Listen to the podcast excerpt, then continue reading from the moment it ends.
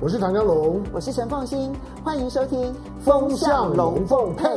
好，幺五 TV 的观众大家好，我是唐江龙。来，今天星期天，大家来聊天呢。我是职业聊天家。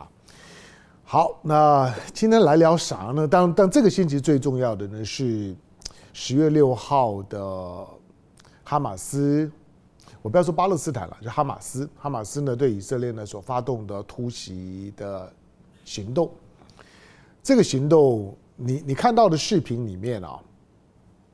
有一些的有一些假视频是在其他的其他的这这这些的这些混乱的场合当中，视频移花接木。这个呢是各位在以后在看。关注某些国际新闻事件，你可以讲看到画面的时候啊，你千万不要以为说呢有有图有真相啊，看到的那些画面呢都都是真的。在在这种的重大的呃冲突事件发生的时候呢，经常会有许多呃恶意的、假的、带风向的假假讯息、假影片。好，那因此呢会误导了你对于呢这场的行动的本质。好，不过当然，因为这个星期大家都在都在关注关注以色列接下去会怎么处理，以及事态会不会扩大。那美国到底要采取一个怎么样的方式？我认为美国的美国的操作模式只有一个，就是让中东进入到深度的混乱，这个对美国最有利，它可以重新的。那逼这些中东国家呢，阿拉伯世界国家呢，重新修正自己的立场，乖乖就范。你要知道美，美美国美国在它的内部跟外部啊的操作的态度永远是不一样的。在有关于国际的地缘政治的问题上面呢、啊，就是大炮一响啊，黄黄金万两。美国的军工复合体需要长时间的地缘冲突，才能够呢得到养分。而军工复合体呢，是美国的现在的真正的产业的最核心，在军工产业上面，所以因此在它的国家政策上面来讲，地缘政治的冲突对美国来讲呢是非常乐见的，因此和平这两个字眼，美国不配。好，那中国的态度又又又如何？中国态度就刚好是相反的。中国因为已经四四十多年了不打仗了，虽然解放军现在的军力。看起来兵强马壮啊，但是，但那是中国看不出有任何在海外，在在中国本土以外，那去动枪动炮的味道。中国到现在为止是地球上面的强权国家唯一的和平主义者。我说呢，不要不要说说远的，在二战之后，在过去四四十年里面，没有没有在海外呢动枪呢动刀动炮的，联合国的常任理事国，美国、俄罗斯、英国、法法国呢都是惯犯。但中国就不是，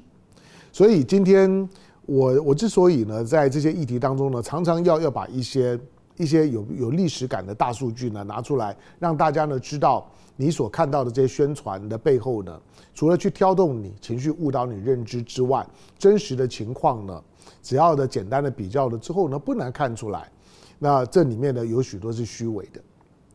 好，那以色列跟巴基斯坦的这个这冲突，呃。我认为接下去再再扩大的风险呢是是很高的，所以不要低估它。那除了除了以色列本身在面对到巴勒斯坦对它造成的史上最大的重伤害，在美国的本在以色列的本土，包括以色列的平民，以色列经营已久的占领制呢这些巴勒斯坦人的居住地的屯垦区所造成的伤害。以色列的态度一定只有一个：我一次打到你以色，打到你巴勒斯坦，打到你哈马斯呢重残，打到你巴勒斯坦怕。所以以色列这次的出手一定会非常狠，非常非常重。当然，大家可能也也很难理解，说那为什么突然间哈马斯就就就就动手了呢？我觉得这就是根本的问题，就是其其实去年以色列呢对于对加沙地区的攻击，就造成巴勒斯坦人惨重的伤亡。但是，那你可能说，那我们怎么都不知道呢？这就是呢，所谓鲸吞跟蚕食的差别。蚕食是你看不见的，每天发生的事情呢，你就无感，你就开始产生疲劳。在乌克兰的战争当中呢，当当泽伦斯基呢开始呢开始必须要诚实的面对呢这个世界对乌克兰战争的疲劳的时候，其实其实大家更疲劳的是巴勒斯坦的问题。这个世界集体对巴勒斯坦议题的疲劳。平常呢，所有的这些呢冲突啦、杀戮啊等等，根本媒体三言两语带过去，不发生效应。因此呢，哈马斯呢是真的是在一个一个忍无可忍、退无可退的情况之下所发动的一个自卫反击，带有自杀性的自杀性的自卫反击战。好，那这些的所有的所有的情势呢，都在都在变迁。星期五的时间，我们在风向龙凤配里面，我觉得我们的来宾啊等都谈得非常好了哈。大概大概如果把星期五的节目看一看，大概对于现在的以及以及整个的整个的以阿的冲突、以巴的问题的来龙去脉，大概都都能够掌握。但是在所有的这些呃关注这个议题的各个面向的部分。我觉得有一个视角，有一个国国家是我特别想谈的，这个国家叫做印度。我不谈沙特，不谈伊朗，不谈美国，不谈中国，不谈土耳其，因为这些国家的视角大家都谈过了。可是我我想谈印度。虽然平常我开玩笑讲说，中国应该要要有个警觉性啊。中国接下去面对到的国际事务的处理的困难度，分三个层层次：轻度、中度跟硬度。那所有比较比较简单的轻轻度的困难、中度的困难，但是呢，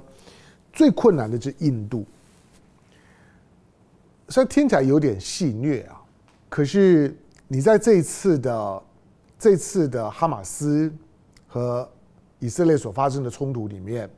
印度是第一时间呢就就表态的，听以色列。那不可以听以色列嘛？我倒不不是这个意思。好，大家继续听我讲，就是，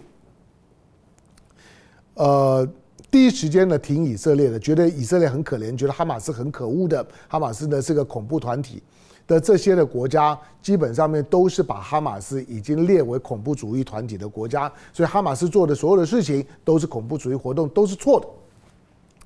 那印度并不是，但是印度呢，印印度印度是一个很基本的视角。印度呢，对于这种冲突的反应啊，根本就不在于是非对错，也没有什么的历历史的纵深都不重要。印度基本上面只要碰到穆斯林的事情，他站在对立面呢就可以了；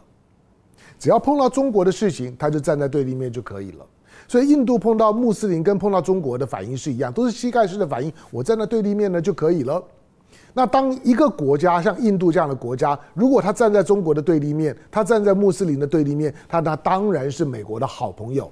懂吗？这个是呢非常非常非常重要的对于印印度的基本的认识，就是因为印度有有这种有这种先天的心理上面的残疾，就是碰到中国的站到对立面。碰到呢穆斯林的站到对立面，当碰到中中国当反成为一个反中的跟反穆斯林的一个代表性的国家的时候，那他一定是美国跟西方国家的好朋友。所以当哈马斯的这个攻击行动发生了之后，以色列、美国很快呢呢把这个把把所谓的所谓的所谓的道道德标准就定出来了。就是把这个行动呢，从一个道德尺度当中告诉你，这个是一个恐怖主义的攻击行动。以色列说呢，这个是呢以色列版的九一一。开玩笑，当你今天说呢，这个是以色列九一的时候，那那美美国人还能够不不支持你以色列吗？就不用装了，就就就就可以赤裸裸的呢，就可以支就支持了。所以你看到第一时间站出来支支持以色列的十个国国国家，我大概算就是十个国家，之后大概也也没有了。这个是以色列呢，接下去要面对的，就就是以色列成功的绑架了今天地球上面相对很重要的国国家，但这些国家基本上面都是西方国国家。第一时间出来挺以色列十个国家里面，G7 就七个。换句话说呢，就就我刚刚讲的，就是当当你知道印度呢在。在他的所有的对外事务的基本立场上面是反中以及呢以及呢反穆穆斯林的时候，那这 G7 这这七个国家来讲，要去挺你印度呢，太简单了。G7 已经呢开始进到了一个姑息挺印的地步，姑息养印啊，养印度。好，那另外的在三个国国家呢，一个是一个是澳洲。还有一个呢是塞尔维亚。我我之前解释过，塞尔维亚因为有科索沃的，就是说呢，这个呢穆斯林的问题，那他现在呢正在呢跟科索沃呢在僵持当中，塞尔维亚也要特别的考量。否则，塞尔维亚的立场跟中国的立场绝对差异不大的，跟俄罗斯的立场绝对差异不大的。好，但是另外的一个呢，就印度了。印度呢，就是在支持以色列的主要国家里面呢，这么的单纯，这么的 pure，这么的快速，这么的直直接，这么的赤裸。因为他的境内，对你从从莫迪呢这些年的时间，莫迪几乎呢把印一几乎已经成为成为印度的。呃，把印度呢打造成一个印度教原教旨主义、印度教民族主义国国国家。所以呢，印度教民就是因因为印度不是单一民民族，印度呢是非常非常复杂的。基本上面，在英国殖民时代，印度都还是个部落社会啊，语言呢也也是五花八门的。因此，他用印度教，他用印度教呢为概念去统合印印度。但当你用印度教的时候，那那伊斯兰教怎么办？所以，印度境内的这这将近两亿的这些呢穆斯林，就成为成为印度教民民族主义最大的内忧。因此，印度教民族主义既有内忧又有外患。内忧的部分呢是穆穆斯林，因为全球的穆斯林的团结，他们被打压嘛，所以特别团结。因此，对印度国内的穆斯林来讲，他会不会感应到感应到呢？这样的一个哈马斯对以色列的攻击，以及呢，地球上面大部分的这些的穆斯林国国家都直接而且强烈的表表态支持巴勒斯坦，甚至于呢声援同情了哈马斯。印度只是在镇压呢他自己的国内的穆斯林，不让国内的穆斯林呢形成一个呢强大的，就是说参与穆穆斯林国家去声援哈马斯，去声援呢巴勒斯坦，以至于呢搞坏了印度呢跟。跟以色列之间的关系，同时呢，在印度的内部呢，开始又出现了，就是呢，穆斯林的这样的一个一个一个强大的声音。而对于呢，现在印度呢，好不容易相对的相对平稳的，那印度教呢，在慢慢慢慢的在扩大呢自己在印度内部影响力的这个进程，就是不要让印度国内的穆斯林受到外部的穆斯林力量的太大的鼓舞。好，那印度呢，在在以巴的以巴的这样一个冲突事件里面呢，印度是完全跟 G7 国家呢是一致的。我们刚刚讲的，这很容易理理解嘛，他反穆斯林呢，反中国。那那那那那当然跟跟 G7 的国家是一致的。G7 里面，G 啊 Group，G7 国国家里面所谓的所谓的七大七大工业国里面，竟然没有中国。我说过了，任何一个没有中国的组组织，那它的存在的目的一定是是反中。所以当 G7 没有中国的时候，它就是一个反中的组织，它不需要强调它它反中。当你号称我们今天是地球上面的七大工业国，那那那那中国算啥东西呢？中国是制造业第一大国啊，理论上面来讲，从制造业工业的角度来讲，中国不只是 G7，中国是 G1。好，但是。当你 G7 里面呢，竟然没有中国的时候，它就是为了反中而存在的。因此，印度跟 G7 站在一起没有问题。可是讲到这个部分的时候，你都觉得那那那合理啊？那还那还有什么问题？印度还有什么问题？好，那我们就再回溯一下去年二月份，去年二月份的俄乌战争开打了之后，俄乌战争开打了之后呢，印度印度呢也也很快的表达了立立场。印度呢，在俄乌战争里面的立场是一个跟 G7 完全相反的立场。G7 的每一个国国家都疯狂的投入到对乌克兰的支支持，对抗俄罗斯。不只是 G7，北约、欧盟，绝大部分的国国家，尤尤其是呢 G7 的这主要的国家，全部呢都是呢强烈的去声援乌克兰的。G7 呢强烈的支持乌克兰对抗俄罗斯，可是印度就就就不是啊。印度呢，我不要说挺俄罗斯，起码他不是像是 G7 国家去挺乌克兰。印度偶尔一两次希望呢战争尽快结束，那个呢承受了美国的压力，逼印度表表态讲些场面话。可是印度是在俄乌战争发生之后，跟俄罗斯保持关系最紧密的，比中国还要紧密。买俄罗斯的油，本来呢在战争之前的时候。印度呢进口的原油百这俄罗斯进来就百分之二，战争一开打，俄罗斯的油价一荡下来之后呢，印度呢从俄罗斯进口的油呢占它进口的比例百分之二十四。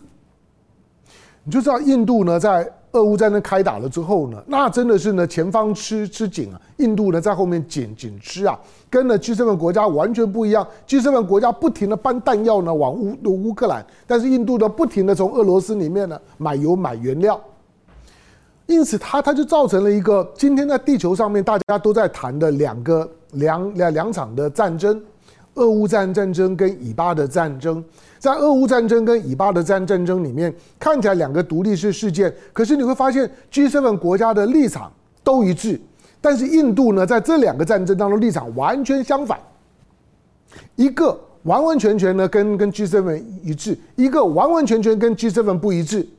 好，那怎么样呢？印印度它就是有有本事啊，它就是自相矛矛盾，它就是很自在呀、啊。那问问题来了，就是说那那中国呢？中中国在这两件事情当中态度都一致，但是既然印度呢，一个呢完全跟 G7 也相相相同，一个呢完全呢跟 G7 相相反，那接下来就问题就在 G7 上面了。那 G7 是怎么看印度的？就是 G7 觉得都 OK，它就形成了今天我们在国际社会看印度的时候的一个最大的问题，就是印度因为在国际政治的政治正确，反中反穆斯林，使得呢 G7 国国家对印度开始出现了一种极端的姑息，印度怎么干都可以。印度要跟我们对着来也也可以，印度要跟我们顺着来也可以，顺着来 OK，我们呢就没有矛矛盾。就算印度今天呢跟 G7 完全背道而驰，美国想要去呢封锁呢俄罗斯的能源的出口，想要去打击呢俄罗斯的金融，印度呢都不跟。印度呢可以跟呢俄罗斯呢本币交易，印度呢可以大量的采购俄罗斯原油，可是西方国国国家 G7 国家。在他眼皮底下公开做，他们对印度连一个屁字都不敢讲。那那这哪里还有还有还有什么国国际的规则、国际的道义、所谓的国际的标准，在印度身上都不都不适用。相反的，你还看到呢，美国把莫迪奉若上宾，请到美国美美美国去。今年的上半年，俄乌战争打得稀里哗啦的，乌克兰死伤惨重。美国呢不不断的说要给援助呢，给弹药，可是呢跟俄罗斯超好的印度，美美国呢竟然可以在今年呢跟印度发展成一种一种呢近乎呢全面的这样的一个战略的战战略的伙伴关系。那你美国到底是怎么怎么想的？你你到底是挺挺乌克兰，就是敌人的敌人，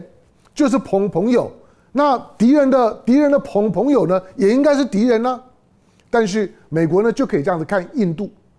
西方国家呢，就是可以这样子看印度，让印度呢可以予取予求，怎么做都对。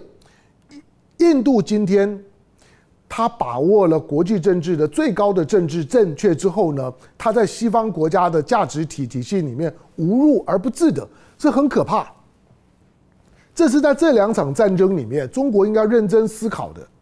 印度，因为它占据了今天地球上面最高的政治正正确，因此西方国国家对印度的所有的丑陋、所有的自相矛矛盾都无所谓。那印度所占据的地球上面最高的政治正确是什么？反中啊！印度就反中，反中之后呢，啥都对，你做什么讲讲什么我都顺眼。你你会觉得有病啊？印度这国家固然有病，西方国国家在印度的印度的，就是说有关于重大的国际问题的表态上面，可以自相矛盾到这样地步的时候更有病。印度呢，在今天当我们在谈到有关于以巴冲突发生了之后，南南方国家主要的南方国家呢，都在呢金金砖体体系里面。你可以你可以说呢，金砖体体系呢是是南南方国家里面的 VIP room。在这个 VIP room 里面，在南方国家逐渐呢，很很短的时间之内，包括了阿拉伯世界，形成了对以巴冲突当中同情巴勒斯坦的立场。里面唯一的例外呢是印印度。我们讲了中国啦、巴西啦、俄罗斯啦，然后然后呢南南非非非洲国国家，这有什么意外？然后呢金金砖呢，今年八月二十四号呢扩容的时候，增加了六呃六个国家，哪哪六个？我我我再数我再数给你听：伊朗、沙特，你知道了吗？阿联酋，阿联酋呢，第一第一时间呢，虽然谴责哈哈马斯的恐怖活动，但是呢，对巴勒斯坦呢也已经呢修正。然后呢，埃及扩容的另外另外一个呢是埃及，还有伊索比亚，以及呢远远在呢南美洲的阿根廷。你会发现是是不是？就是说，包括你这个时候就更能够理解为什么今年八月二十四号在南非金砖扩容之前的时候，第一个传传出了印度呢，印度不支持扩扩容；第二个传出呢，莫迪本来不想呢去去南非，最后他他是到了，到了之后就觉得一副呢狼显先，就就就是就就是爱理不不理，爱搭不不不搭的，就来硬卯一下，然后呢就走了。也没有呢做做什么重要的宣布，也没有呢跟跟了金这金砖里面最重要的中国进行了比较呢密切的交流。当印度呢在一个南方国家体系，在金砖体系里面，却因为反中西方国家所高举的政治正正确而被西方国家奉若上宾的时候，中国在包括“一带一路”，包括了在上合，包括了在金砖的这样的一个主场，就必须要要要想一想了，要要调整。印度，它真的是中国所有的国际问题当中最麻烦的轻度、中度。印度，印度真的是所有困难度的最高级，就是印度。那